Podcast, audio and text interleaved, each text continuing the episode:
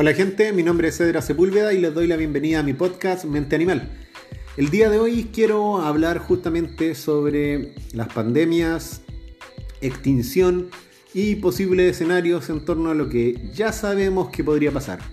Esta reflexión nace justamente de em, un escrito que hace poquito subí a mis redes sociales donde reflexionaba sobre cuán poco nos hacemos responsables de problemas que muchas veces tienen que ver con eh, nuestro actuar, con nuestra responsabilidad individual, con, lo que a nosotros nos concierne. Y como muchas veces tratamos de buscar más que nada eh, excusas o responsables afuera que pueden existir en parte, pueden tener su grado de responsabilidad, entendiendo de que la gran mayoría de estos temas son multifactoriales, pero en donde normalmente eh, señalamos con mayor gravedad el accionar de otros y no tomamos con, la honestidad ni con la seriedad que amerita nuestra propia responsabilidad. ¿Mm? Quería leerle un poco este texto que, que surge de la lectura de una poesía que me gustó muchísimo, que encontré por internet, ¿Mm? que se atribuye a Kathleen Omeara, ¿Mm? no sé muy bien cómo se pronunciará, y supuestamente fue escrito en 1869 y reimpreso durante la gripe española, que como sabrán fue justamente la última pandemia eh, que tenemos en parte registro y que eh, mató a muchísimas personas. Fue una pandemia global que duró dos años. Les quiero leer justo la poesía y la reflexión que hice después de leer esto que, que me pareció bien interesante. La poesía dice así. Y la gente se quedaba en casa y leyeron libros y escucharon y descansaron e hicieron ejercicios e hicieron arte y jugaron y aprendieron nuevas formas de ser y se detuvieron y escucharon más profundo. Alguien meditó, alguien rezó, alguien se encontró con su sombra y la gente comenzó a pensar diferente y la gente sanó. Y en ausencia de personas que vivieron de manera ignorante, peligroso, sin sentido y sin corazón, la tierra también comenzó a sanar. Y cuando el peligro terminó y las personas se encontraron, se afligieron por los muertos, se hicieron nuevas elecciones, y soñaban con nuevas visiones y crearon nuevas formas de vivir. Y sanó completamente la tierra justo cuando fueron sanados. Em, esta reflexión hecha poesía me gustó muchísimo porque menciona algo que, que siento que es muy actual. Dice, y cuando el peligro terminó, las personas se encontraron, se afligieron por los muertos. ¿Mm? Todos nosotros estamos viviendo una situación que es bastante compleja. Yo ya tengo amigos que han visto partir a familiares que, si entendemos un poco cómo funciona esta enfermedad, ya tenían su salud debilitada, corrían grandes riesgos, como nos viene advirtiendo la medicina hace mucho tiempo respecto a la diabetes, las expectativas de vida, la hipertensión Em, el colesterol alto y varias otras cosas más que justamente tienen que ver con em, nuestras expectativas de vida, que se vieron reducidas drásticamente y muy rápidamente sin la capacidad de que los servicios médicos pudieran responder eh, completamente. Y se llevó antes de tiempo a personas que quizá con, con, con más cuidado o sin, sin algo que le afectara a la salud tan violentamente podrían haber resistido. Estas personas que nosotros estamos viendo partir, que, nos están tocando desde cerca, eh, dan pena. Son justo gente que nosotros no quisiéramos que partan. Todos quisiéramos que nuestros seres queridos se mantuvieran. Independiente de que si, si hilamos por, por donde va este podcast, eh, parte de, su expectativa de vida fueron elecciones que no quisieron tomar. Fueron elecciones que muchas veces eh, pudieron tomar de manera informada porque sabían las consecuencias de su consumo y lo hicieron aún sabiendo lo que iba a pasar. En unos podcasts anteriores hablamos justamente de cuán difícil es para nosotros los seres humanos realizar cambios y cómo es de importante generar contextos que lo hagan verse beneficiosos para que nosotros sintamos en parte la motivación de, de moldear nuestras conductas, algo que es sumamente importante para nosotros mantener, ya que somos justamente animales de conducta y que difícilmente se logra cambiar solo por una decisión racional. ¿Mm? Pero esta poesía nos no indica en parte las la buenas esperanzas. Dice, se afligieron por los muertos, después de encontrarse hicieron nuevas elecciones. Y soñaron con nuevas visiones y crearon una forma de vivir. Y sanó completamente la tierra justo cuando fueron sanados. ¿Mm? La reflexión que, yo tenía y la que escribía en torno a esto tiene que ver justamente con eso, con, con, con cómo nosotros no, no, tenemos la capacidad de asumir nuestra responsabilidad y cómo este tipo de situaciones muchas veces nos fuerzan a tener que, que encontrar soluciones. Les leo un poco lo que escribí para, para poder compartirles. Dice, qué extrañas somos las personas. Antes de aceptar nuestra responsabilidad en lo que nos afecta, nuestra pasividad, desinterés o ignorancia, Preferimos buscar siempre responsables externos, conspiraciones globales en donde nada de lo que hemos hecho tiene relación con lo que nos afecta, cuando la verdad es que es una sumatoria de factores lo que en general nos lleva a estas malas consecuencias. Las pandemias no son nada nuevo, ni siquiera son cosas del pasado lejano, sino del ayer inmediato, siendo totalmente conocidas, estudiadas y advertidas. El problema es que a pesar de la advertencia, los humanos seguimos actuando después de que todo colapsa. Pero hay esperanzas que ni siquiera son nuevas o totalmente innovadoras, sino herramientas viejas, clásicas y accesibles para todos. Como lo es el adaptarse al cambio, ser creativos, inventivos, imaginativos, en nuevas soluciones, en nuevas aspiraciones, en otras maneras de hacer las cosas, ya que justamente eso nos ha permitido sobrevivir a catástrofes naturales aún peores y es lo que también nos podrá ayudar a cambiar el modo de vida que nos ha llevado a esto. ¿Suenan actuales estas palabras del pasado? Yo personalmente creo que seguimos teniendo esperanza. A reinventar la vida y aspirar a menos, enfocándonos en lo más importante, que el crecimiento sin límites ya sabemos que trae consecuencias. Em, la posibilidad de cambiar creo que es justamente una de las más grandes reflexiones que nos está planteando el coronavirus y uno de los más grandes desafíos que le está tocando a nuestra generación. Muchos de nuestra generación pensamos quizá que eh, las catástrofes que vivieron nuestros países acá en Latinoamérica, quizás en los años 70, los conflictos armados internos, las dictaduras militares, los abusos de los derechos humanos y un sinfín de otras cosas, las crisis económicas, etcétera, etcétera, eran quizás cosas del pasado lejano y que quizás no íbamos a tener que vivir nosotros. La Primera y Segunda Guerra Mundial muchas veces la sentimos muy, muy en el pasado cuando en realidad fueron en el ayer. Asimismo con la gripe española que ocurrió recién hace, mucho, hace muy poco tiempo eh, y hoy por hoy nos parece tan lejana. No, no tenemos muy buenas capacidades para anticiparnos los problemas y aquí donde justamente surgen em, posibilidades, donde surge justamente un desafío sumamente importante que es el de reflexionar siendo sinceros, el aplicar un concepto que a mí me gusta mucho que es honestidad intelectual. Todos nosotros tenemos serios problemas para poder eh, ser honestos con nosotros mismos, no en el sentido de poder sentir lo que queremos cuando vamos a tomar la decisión de qué comer o ser honestos respecto a la música que queremos escuchar o el sabor de, helado que queremos elegir, sino honestidad respecto a una autocrítica sincera, eh, objetiva, útil eh, respecto a lo que nosotros hacemos. Nos suele costar muchísimo reconocer que nos equivocamos, primero porque eh, somos animales justamente que tienen la tendencia a ver amenazas muy fácilmente, eh, porque eso es lo que nos ha permitido sobrevivir a lo largo de generaciones de proceso evolutivo. Nosotros, cualquier cosa nos parece una amenaza y antes de reflexionar seriamente preferimos o atacar o huir.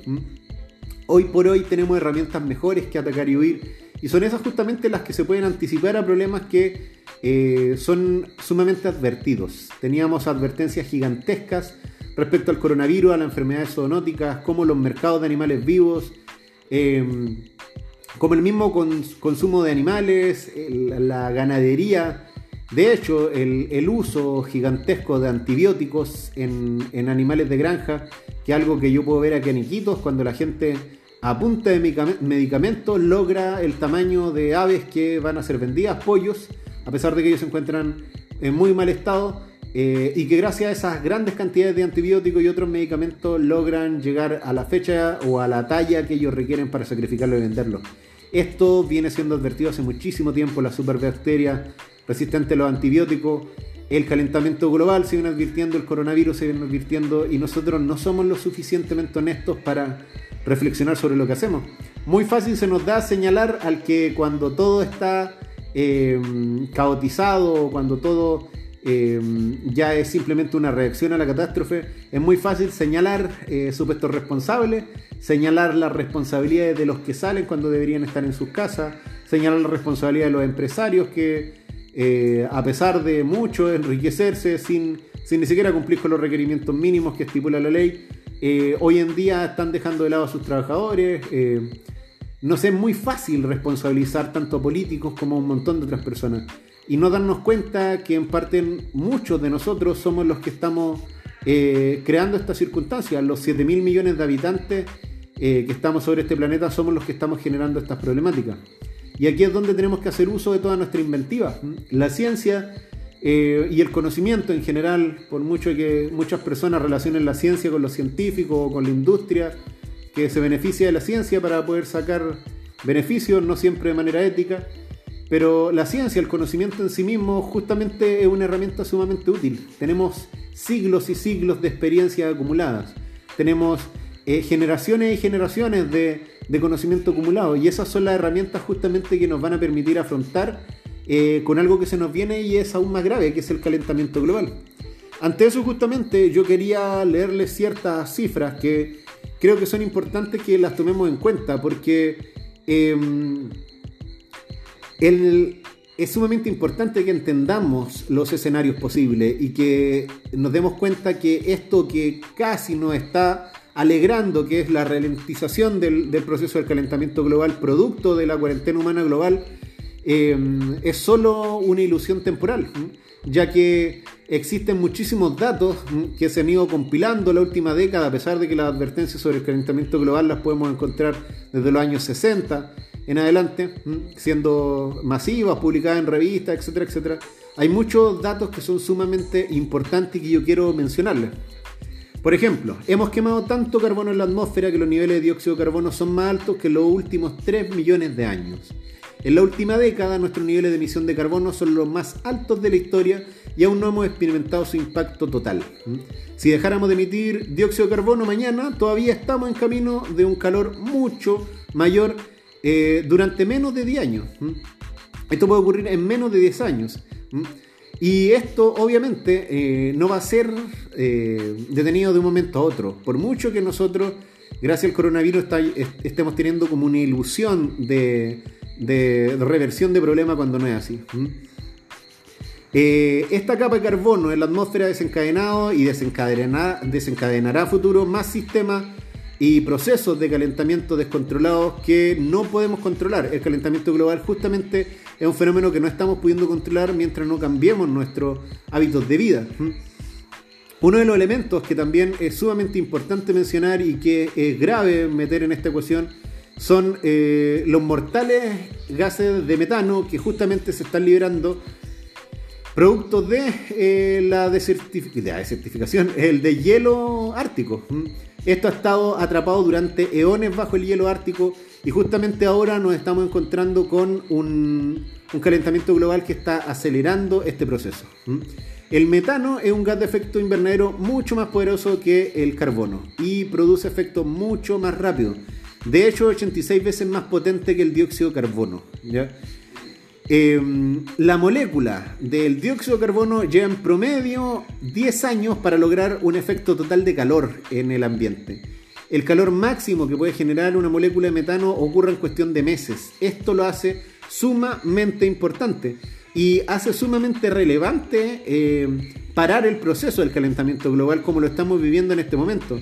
Algo que eh, creo que en todo lugar se está informando como un fenómeno completamente existente. Solo algunas personas eh, bastante ignorantes respecto a los fenómenos biológicos no creen en el proceso del calentamiento global, aún viendo las diferencias que están ocurriendo ahora con ese pare de la producción humana. Eh, otro de los elementos que es sumamente peligroso es el óxido eh, nitroso. Este gas de efecto invernadero se están informando recientemente. ¿Dónde nosotros lo encontramos? En los fertilizantes. El exceso justamente de nitrógeno en los fertilizantes producto de la degradación de la tierra, que tiene completa relación con los sistemas de producción que estamos teniendo actualmente, em, convierten justamente el nitrógeno en los fertilizantes en óxido nitroso y esto se escapa por los suelos, por eh, la exposición de los suelos justamente al aire, el agua subterránea, y este elemento es 300 veces más potente que el dióxido de carbono. y representa el 20% del calentamiento global. Quiere decir de que no es algo que esté ajeno a lo que está ocurriendo en este momento. Algunos países, de hecho, están utilizando más fertilizante que nunca para sus cultivos y eso es algo que se ha visto correlacionado eh, con justamente los crecientes niveles de óxido nitroso, en la atmósfera. Eh, otro elemento que ingresa acá y que paradójicamente tiene relación con las tecnologías verdes y renovables es el FS6, el hexafluoruro de azufre que justamente es un elemento 23.500 veces más potente a nivel de efecto invernadero que el carbono. Y se escapa justamente de los sitios de producción eléctrica y tiene la capacidad de permanecer en la atmósfera por más de mil años. ¿ya? Entonces nosotros entendemos que el contexto es que las capas de hielo del Ártico y la Antártica se están derritiendo a un ritmo muchísimo más rápido que incluso las predicciones más alarmantes. El metano está saliendo de las regiones árticas, de los lagos árticos, está justamente generando grandes eh, problemáticas y se teme eh, una gran liberación de metano producto del descongelamiento de los polos por completo. Esta tremenda liberación podría acelerar el proceso de calentamiento global y reducirlo simplemente a unos meses para llegar a eh, la situación dramática. si nosotros producimos esto, si se nos viene encima esto, realmente no tenemos la capacidad de poder afrontarlo. Desde los años 70 hasta la fecha nosotros hemos disminuido dos tercios eh, los hielos árticos en verano. Dos tercios. Y es probable que se derritan por completo en la próxima década. El continente de la Antártida también se está derritiendo 280 veces más rápido en los últimos 200, es decir, 280% veces más rápido en los últimos 40 años. Están ocurriendo de hielos masivos, hay predicciones científicas que mencionan justamente que estamos perdiendo grandes extensiones de suelo ártico rápida, rápidamente. Esto es súper importante, ¿por qué? Porque el hielo ártico siempre ha sido un refrigerante de la parte norte del planeta y afecta al clima mundial. Su superficie refleja la luz hacia el espacio, el calor del sol, al igual que el hielo el hielo antártico. A medida que el hielo se derrite, el océano absorbe el calor debido a que esté oscuro y el calentamiento del océano derrite más rápidamente el hielo restante. Como dato duro, en las últimas tres décadas el hielo marino más antiguo y más grueso del Ártico ha disminuido en 95%, según el informe anual del Ártico de la Administración Nacional Oceánica y Atmosférica del año 2018. ¿Cuál es el contexto que tenemos respecto a esto? Tenemos un contexto realmente eh, desastroso, en parte catastrófico. ¿Y por qué es importante tomarlo en cuenta? Porque este tipo de pronósticos eran pronósticos similares a los que teníamos sobre el coronavirus, sobre eh, esta familia de, elementos de, virus SARS que tenían completa relación con cosas estudiadas y que tenían que ver con nuestros hábitos. No sé si ustedes lo han pensado, pero esto que está ocurriendo tiene muchísima relación con, la realidad amazónica. En la Amazonía, eh, los mercados que nosotros vemos en China son cosas del día a día. Nosotros acá en Iquito tenemos el mercado de Belén, que es un mercado que no cumple ni con las más mínimas condiciones higiénicas, donde se preparan alimentos en condiciones paupérrimas, donde se hacen alimentos... Bueno, como detalles, tú te puedes encontrar animales muertos podridos en el piso que llevan muchísimo tiempo, producto que esos pisos no son lavados, ni siquiera son lavables. El municipio realiza eh, saneamientos del lugar, pero que realmente son muy poca cosa. Nos encontramos con preparación de alimentos que como detalle menor son preparados en parrillas donde el fuego se inicia con hidrocarburo o con plástico derretido. Eso yo lo puedo ver todo el tiempo, personas derritiendo bolsas plásticas para poder hacer pescado.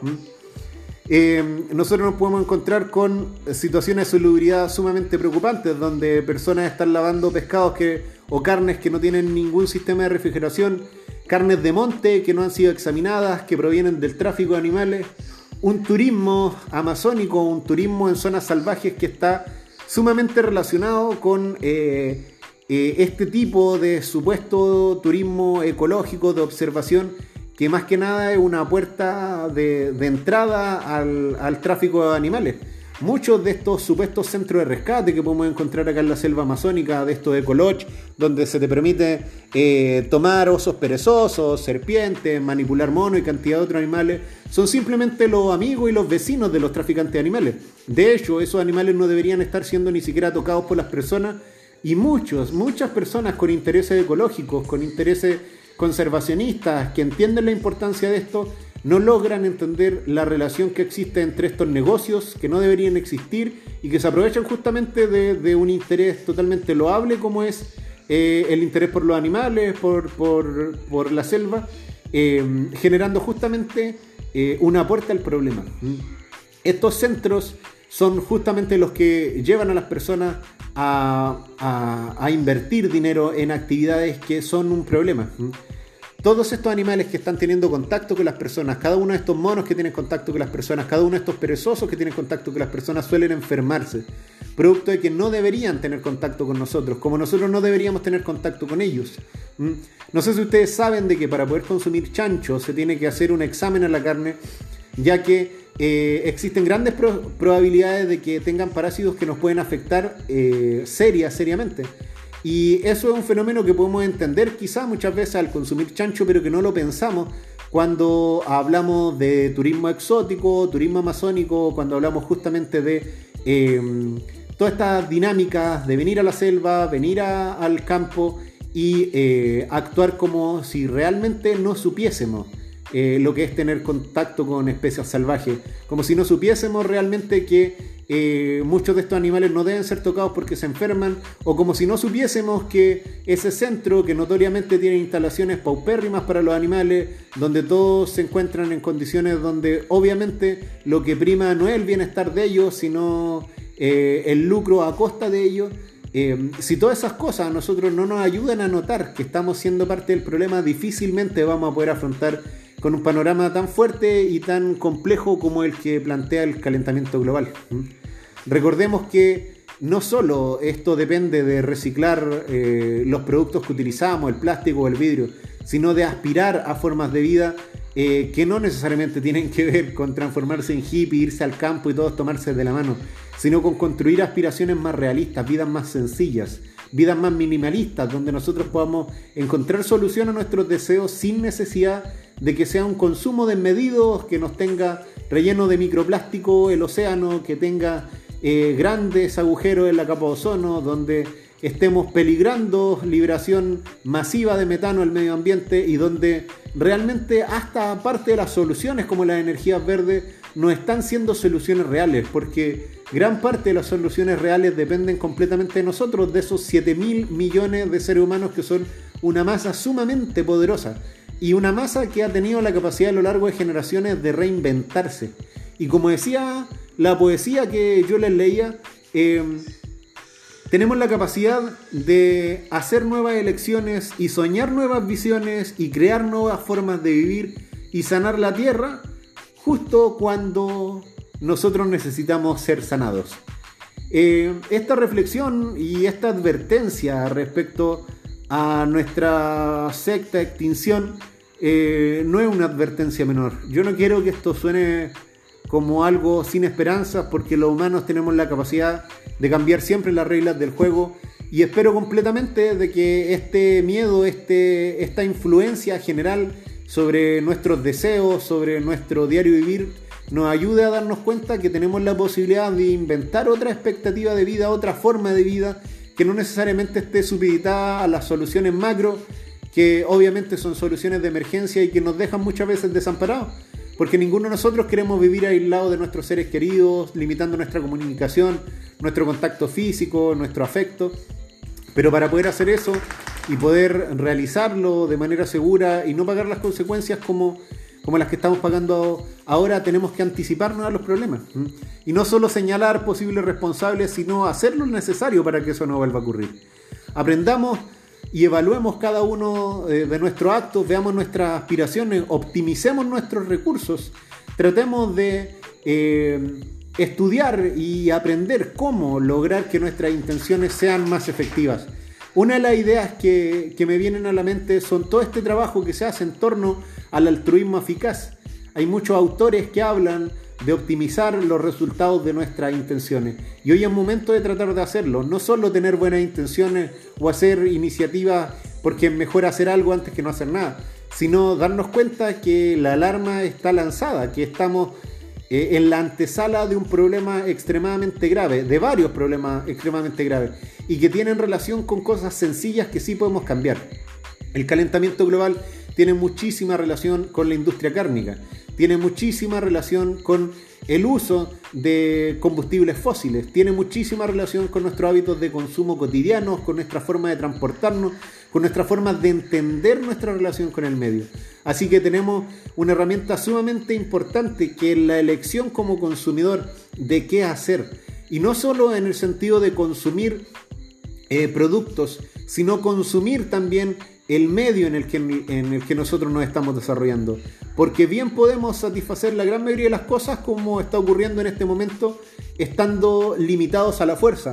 Mayor razón para poder solucionar la gran mayoría de nuestros deseos, estando limitados no por las Fuerzas Armadas, no por directrices políticas, sino por un deseo y una voluntad firme de poder hacer las cosas bien y no confiarnos de que nuestra intuición o nuestra buena voluntad son suficientes. Porque por mucho que queramos eh, confiar en las personas y creer en las buenas iniciativas, necesitamos planificación, necesitamos cierta seriedad y tomarnos eh, con seriedad el asunto. Las advertencias están dadas, los informes están ahí, la ciencia ha escrito muchísimo sobre esto y es momento de utilizar nuestra inteligencia y nuestra capacidad inventiva para encontrar soluciones. Nosotros estamos apostando un proyecto en la selva, un proyecto de conservación de 104 hectáreas, para justamente poder mostrar esto, poder mostrar otras formas de vida que no tengan que ver con el sacrificio necesariamente, sino con el uso de las herramientas que tenemos y esa, ese gran tesoro que tenemos los seres humanos, que es la acumulación de conocimiento. ¿Para qué? Para generar el mayor bienestar posible a la mayor cantidad de personas posible. Porque eso es justamente una de las características eh, más resaltante en nosotros. Nosotros tenemos la capacidad de ponernos en el lugar de otro y poder actuar en torno a las problemáticas que se nos generan, eh, concretando nuestras buenas intenciones. A lo largo de la historia muchas veces hemos cambiado las reglas del juego y hemos, nos hemos hecho responsables de las cosas. Quizá podemos tener una visión fatalista de lo que ocurre, del pasado y del futuro, producto que, claro, es más natural eh, ver las amenazas que las cosas buenas que están ocurriendo. Pero confiemos en que no es la primera vez que hemos resistido. Y hemos resistido con herramientas muchísimo menores que las que tenemos hoy. Así que hoy lo único que nos queda es hacernos responsables y ponerle todas las ganas a esto, gente. Aspiremos a menos en un sentido objetivo. Consumamos menos. Y tratemos de utilizar nuestros talentos para dar soluciones. Porque las soluciones de hecho enriquecen a las personas. No solo son cosas que que hacen bien, sino que nos pueden ayudar a encontrar formas productivas, formas eh, lucrativas o formas de sostenernos que hagan bien al mundo. Tenemos la inteligencia suficiente y el desafío hoy solucionar esto. Así que eso, gente. Em, quienes tengan iniciativas que sean interesantes para poder mostrar a otros, para poder socializarlas y que otros se informen, eh, los invito a que me las compartan, me las escriban al mail edrascrudo.gmail.com si tienen conocimientos, si tienen em, proyectos que quieran mostrar para que vean cómo ustedes están solucionando las problemáticas prácticas del, diario vivir con eh, un impacto mínimo. La aspiración de nuestro proyecto en la Amazonía es poder mostrar que es posible satisfacer la gran mayoría de las necesidades humanas con un impacto mínimo y yo creo firmemente que nuestra inteligencia nos va a permitir a todos encontrar, aunque sean mínimas soluciones, pero que sumándola a 7 mil millones de, de, mentes pueden ser grandes soluciones a futuro. Así que eso gente, a, a afrontar esto con la mayor seriedad posible y a ser lo más honestos con nosotros mismos porque todos somos partícipes de esta gran cagada. Nos vemos en el próximo episodio, gente. Que estén muy bien. Hasta luego.